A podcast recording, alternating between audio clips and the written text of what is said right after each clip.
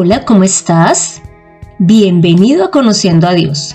Mi nombre es Consuelo Gutiérrez y te estaré acompañando en este podcast, en donde conocerás más de Dios y cómo llevar a la práctica tu vida de fe. Además que irás resolviendo dudas que tengas en cuanto a la palabra. Hoy deseo iniciar eh, este episodio hablándote de personas que después de morir han seguido recibiendo grandes cantidades de suma. Bueno, ellos no, sus herederos. Y la información que te voy a, dar es de tres personas. Eh, bueno, la tomé de el diario El Universo eh, en una publicación del 25 de noviembre del 2020 y ellos a su vez también se basaban en la revista Forbes. Bueno, entonces te voy a hablar primero de Marilyn Monroe.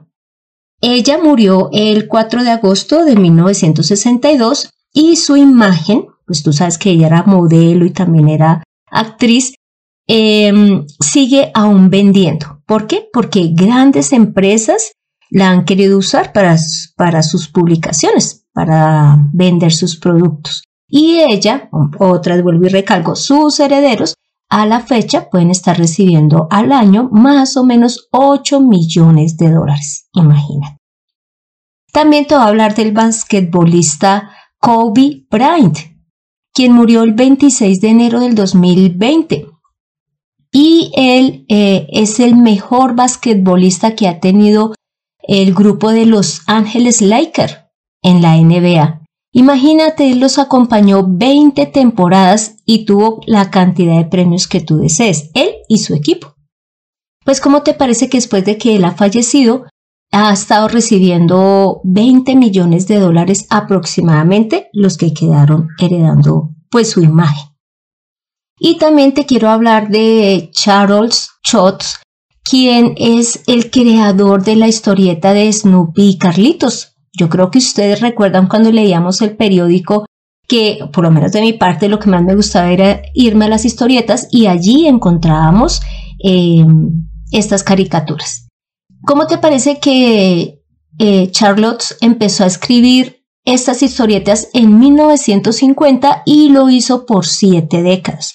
Y es tanto así eh, su popularidad que, imagínate, sus herederos reciben 32.5 millones de dólares por el uso de los derechos de, de Charlotte. Entonces, ¿cómo te parece? Estas personas después de haber muerto siguen recibiendo grandes cantidades de dinero. Otra vez aclaro, sus herederos. Entonces la pregunta a hacer es, ¿en qué estamos trabajando nosotros a diario para que después de morir nos deje grandes ganancias? O nos permita vivir, ahí sí es cierto, entre comillas, muchísimo mejor. Pues bueno, te quise comentar sobre estas tres personas porque hoy vamos a seguir analizando el capítulo 12 del libro de Juan y vamos a estar leyendo el versículo 20 al 26. Con anterioridad, ya de este capítulo hemos hablado cuando Jesús va a la casa de, de Lázaro, de María, de Marta, ellos allí le invitan una cena y María derrama su perfume más costoso en los pies de Jesús. Y allí Jesús dice que es porque lo está ungiendo para su sepultura y que además lo que hizo María estuvo muy bien. Y luego estuvimos ya en otro episodio narrando cuando Jesús entra en Jerusalén montado sobre una burrita y con su hijo al lado.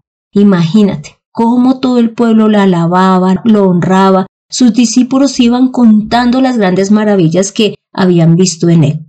Ahora, entonces, vamos a continuar eh, analizando el versículo 20 al 26 que dice lo siguiente. Entre los que habían ido a la fiesta para adorar, habían algunos griegos. Estos, acercándose a Felipe, que era de Bethsaida de Galilea, y entre ruegos le dijeron, Señor, quisiéramos ver a Jesús. Felipe fue y se lo dijo a Andrés, y Andrés y Felipe se lo dijeron a Jesús. Jesús les dijo, ha llegado la hora de que el Hijo del Hombre sea glorificado. De cierto, de cierto les digo que si el grano de trigo no cae en tierra y muere, se queda solo. Pero si muere, lleva mucho fruto. El que ama su vida la perderá, pero el que aborrece su vida en este mundo la guardará para vida eterna. Si alguno me sirve, sígame. Donde yo esté, allí también estará mi servidor. Si alguno me sirve, mi Padre le honrará. Vamos a empezar a analizar la porción. Lo primero que vemos es que llegan unos griegos que desean ver a Jesús y sabemos que la fiesta de la Pascua se estaba acercando. Por lo tanto, ellos también eh, dice allí que habían ido a adorar pues a Dios en esta fiesta.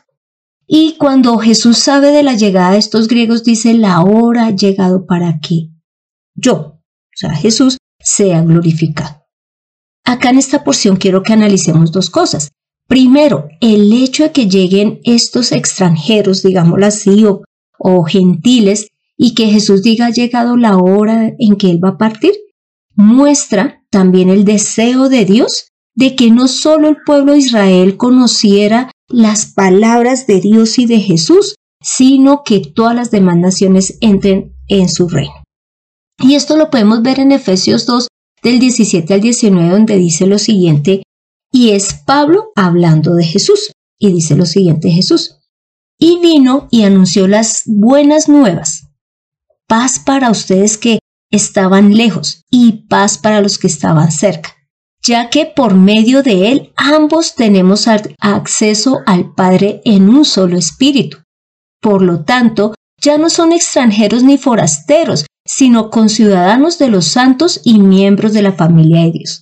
Entonces, ¿ves? Acá Jesús ya está también dando el anuncio y a través de su obra une al pueblo israelita junto con todas las demás naciones para que ya pasemos a tener acceso a Dios y ya no seamos extranjeros.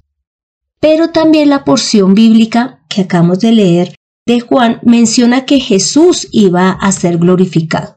¿Y cómo te parece que quien lo glorifica es el mismo Padre? Pero también nosotros.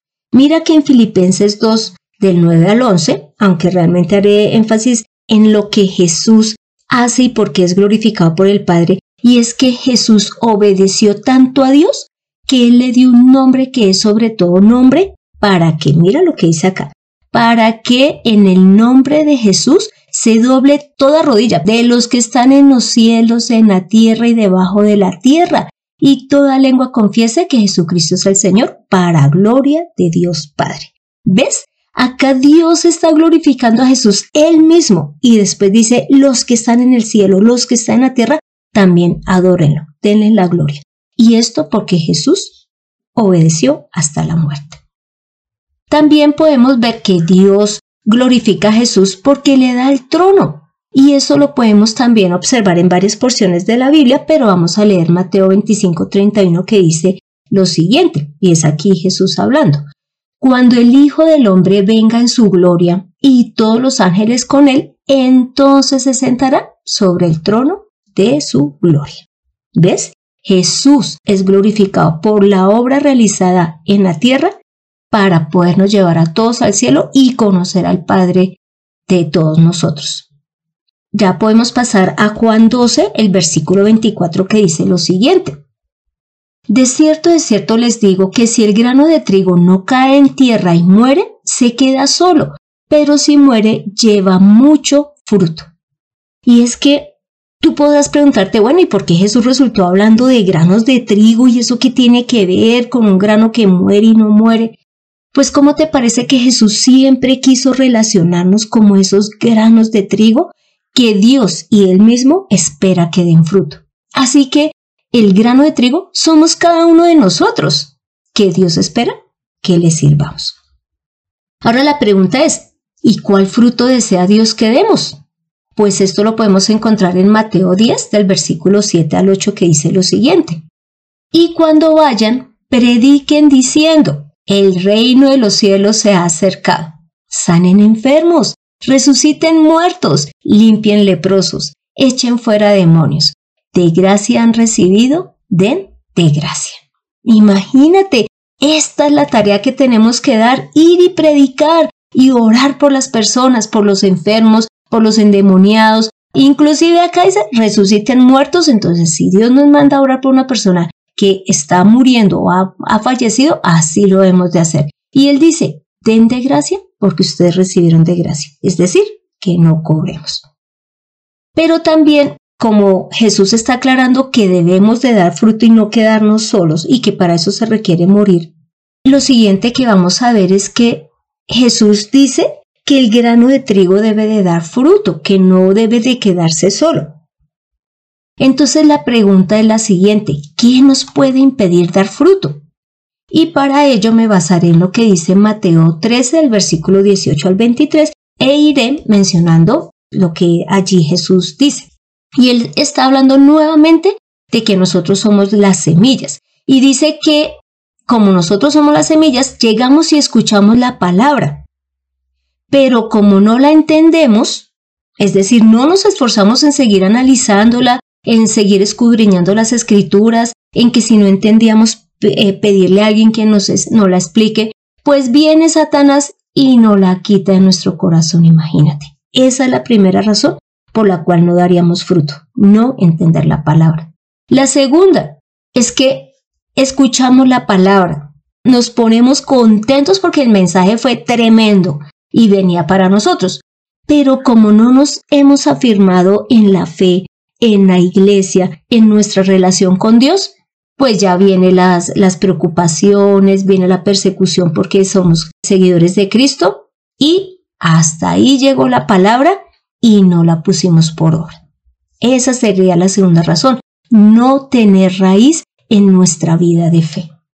Y la tercera, que ya menciona el Señor Jesús acá en Mateo 13, es que también se escuchó la palabra, pero resulta que por el afán de este siglo y el engaño de las riquezas, pues ahogaron la palabra y no pudo dar fruto.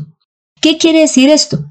Escuchamos la palabra, pero tenemos que salir rápido a trabajar, tenemos que salir rápido a atender los niños, tenemos que salir rápido a estudiar, tenemos muchos trabajos, tenemos mucho que hacer. Ay, además quiero el mejor celular, el mejor computador, el mejor televisor, entonces tengo que ahorrar mucho para conseguirlo o endeudarme y después trabajar mucho para pagar la deuda. Así que terminamos dejando la palabra de, lado y nos terminamos es dedicando a complacernos aquí en el mundo y de Dios lo dejamos a un lado. Ahora la, la siguiente pregunta es, ¿cómo podemos dar fruto? Pues ya vimos qué nos impide dar fruto, ya vimos qué, qué es lo que Dios desea que hagamos como fruto y ahora pues, ¿cómo lo podemos dar? Pues lo primero es que tengamos a Dios en cuenta en todo en nuestra vida, en cada decisión, en cada eh, cosa que hagamos. Mira que esto lo dice en Proverbios 3 del 5 al 6, en donde podemos leer lo siguiente. Fíate de Jehová de todo tu corazón y no te apoyes en tu propia prudencia. Reconócelo en todos tus caminos y Él enderezará tus veredas. ¿Ves? Es hermoso porque Dios nos está diciendo, venga, todo, todo entréguenmelo a mí, cada decisión que tomen, para que así ustedes puedan tener el camino correcto, porque yo mismo los voy a guiar. Entonces eso es lo primero que hemos de hacer para poder dar ese fruto que Dios desea. También que le demos a Dios lo que corresponde. ¿Por qué? Porque hubo un momento en que a Jesús le preguntaron que si, si se debía de dar o no el, los tributos al imperio romano. Y él les dice, bueno, tráiganme la moneda eh, del imperio romano y, yo les contesto. Y, y, le trajeron la moneda y allí estaba la cara del César. Y, y Jesús les contesta a quienes le estaban preguntando, ya que allí está impresa en la moneda la cara del César, pues den al César lo que es del César y a Dios lo que es de Dios. ¿Qué quería decir aquí Jesús? Pues que sí, claro que tenemos que seguir viviendo acá en esta tierra y haciendo las cosas de manera diligente, pero dediquemos el tiempo que corresponde a Dios y el tiempo que corresponde a nuestras labores diarias. ¿Por qué? Porque estamos buscando algo más allá de esta tierra. Estamos trabajando para la eternidad. También cómo podemos dar fruto evidentemente poniendo en práctica lo que Dios nos pide. Mira que en Santiago 1 del 22 al 25, Dios nos dice, venga, sean hacedores de la palabra. ¿Y qué significa hacedores? Hacerla, cumplirla, obedecerla. Y no solamente oidores para que no nos engañemos a nosotros mismos. Y él termina diciendo en esa porción, venga, si ustedes hacen esto de obedecer la palabra, van a ser bienaventurados. Es decir, que nos va a ir bien en todo lo que hagamos. Y ya vimos que obedecer la palabra del Señor es predicar, orar por las personas, evidentemente ayudarlas también. Y no temas, Dios nos ha capacitado a cada uno de nosotros conforme nuestra capacidad para que podamos hacer la obra. Lo cuarto que hemos de hacer para poder dar el fruto que Dios desea es que no aceptemos todo lo que el mundo nos ofrece.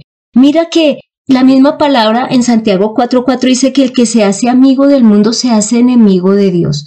¿Por qué? Porque el mundo nos está desalejando de Dios, nos está diciendo que Él es una mentira, o que, ay, pero ¿para qué ser tan religiosos? O que ¿para qué estar siempre pensando en Dios? Él nos está diciendo el mundo Venga, eso que él dice no es verdad. Usted, tranquilo, mienta, no hay problema. Cólese en el transporte, que finalmente todos roban. Ay, vengan, no se guarde en su vida sexual. Eso con todo el mundo se puede hacer.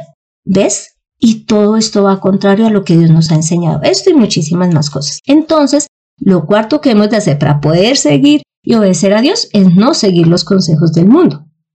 ¿Y cómo te parece que ya siguiendo con Juan 12 en el versículo 26, que es el último, Jesús dice lo siguiente, si alguno me sirve, sígame, y donde yo estoy, allí también estará mi servidor. Si alguno me sirve, el Padre le honrará. ¿Ves esta promesa tan hermosa? Entonces, claro, hemos venido hablando de dar fruto. Pues, ¿cómo te parece que lo podremos seguir dando? Porque ahí dice, si alguno me sirve, Debemos de seguir a Jesús. Si nosotros continuamos con Jesús en nuestra vida, podremos dar ese fruto. Ahora la pregunta es, ¿y Jesús a dónde iba? Pues ¿cómo te parece que él iba a toda ciudad y a todas las aldeas? En nuestro caso es, en nuestro caminar, prediquemos de Jesús. En el transporte, en la casa, en la tienda, en el trabajo, en la universidad. ¿Y a quién iba él? ¿A quiénes se acercaba? pues ¿cómo te parece que a los publicanos, a los pecadores, al leproso, al más pequeño como al más grande? Así debemos de hacer nosotros. No pongamos em, como límites a llevar la obra y el fruto que Dios desea. Y en esta porción hay algo hermosísimo e inmerecido, y es que dice, si alguno me sirve, el Padre le honrará. Y sí, ¿cómo te parece que eso es el último mensaje que Jesús nos quiere dar con esta porción? Y es, hagan, hagan la palabra que yo les doy, pónganla por obra y el Padre les va a glorificar, les va a honrar. Y de esa manera vamos a poder estar con Dios, con Jesús, porque Él dice, a donde yo estoy, Él irá conmigo. Y mencionamos a qué lugares iba Él, acá en la tierra, pero ahora Él está en el cielo y nos está ofreciendo que si le servimos, permaneceremos con Él allí. Así que esta palabra nos está mostrando algo muy importante y es que moramos a nuestros deseos del mundo. ¿En qué sentido? Primero lograr todo acá. Mira que estas tres personas que yo te mencioné y ahorita que pensaba específicamente en Marilyn Monroe, ella cuando hacía las fotos, hacía las películas, pero también el basquetbolista y también el escritor de, de Snoopy Carlitos, cada vez que hacían algo lo hacían con excelencia no pensando solamente en el instante, sino que prevaleciera en el tiempo. Ahora nosotros, Dios nos está diciendo a través de Jesús, venga, trabajen para mí, que el resultado va a verlo no solamente en el final, sino desde ya, pero tendrá esa herencia eterna, ese poder vivir con Dios eternamente. Y nosotros no tendremos que ver estas estadísticas de quiénes son los que reciben eh, los resultados del trabajo de estas personas después de que murieron y son sus herederos. En nuestro caso, nosotros mismos recibiremos el resultado del trabajo que hagamos acá para Dios.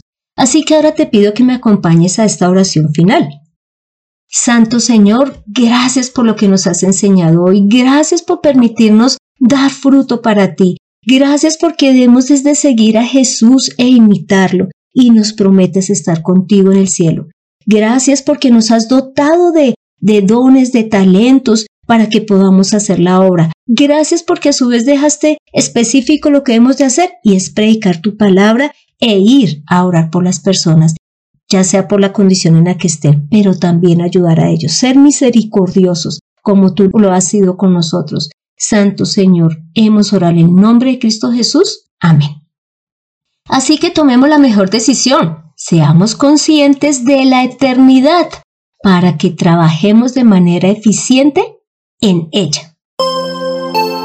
Aprende a recibir el amor del Padre en conociendo a Dios. Este fue el episodio 187, en donde vimos que Jesús muestra que el sentido de morir cobra un valor diferente. Y es que ahora vamos a tener una herencia en el cielo. Vamos a poder estar con Dios eternamente si damos ese fruto que Él desea. Así que te doy las gracias por haber escuchado este podcast mientras estás en el aeropuerto, porque vas camino a Grecia. Y te doy las gracias también por el tiempo que dedicas a escuchar este podcast y no dejes de compartirlo para que más personas den fruto. Y si deseas que tratemos un tema en especial, no dudes en escribir al correo de mirtaconsuelog.com, que con gusto lo estaremos resolviendo. Soy Consuelo Gutiérrez, tu compañera en este camino. Quiero darle las gracias a José Luis Calderón por la excelente edición de este podcast. Demos fruto para Dios que vale la pena. Nos vemos en el próximo episodio.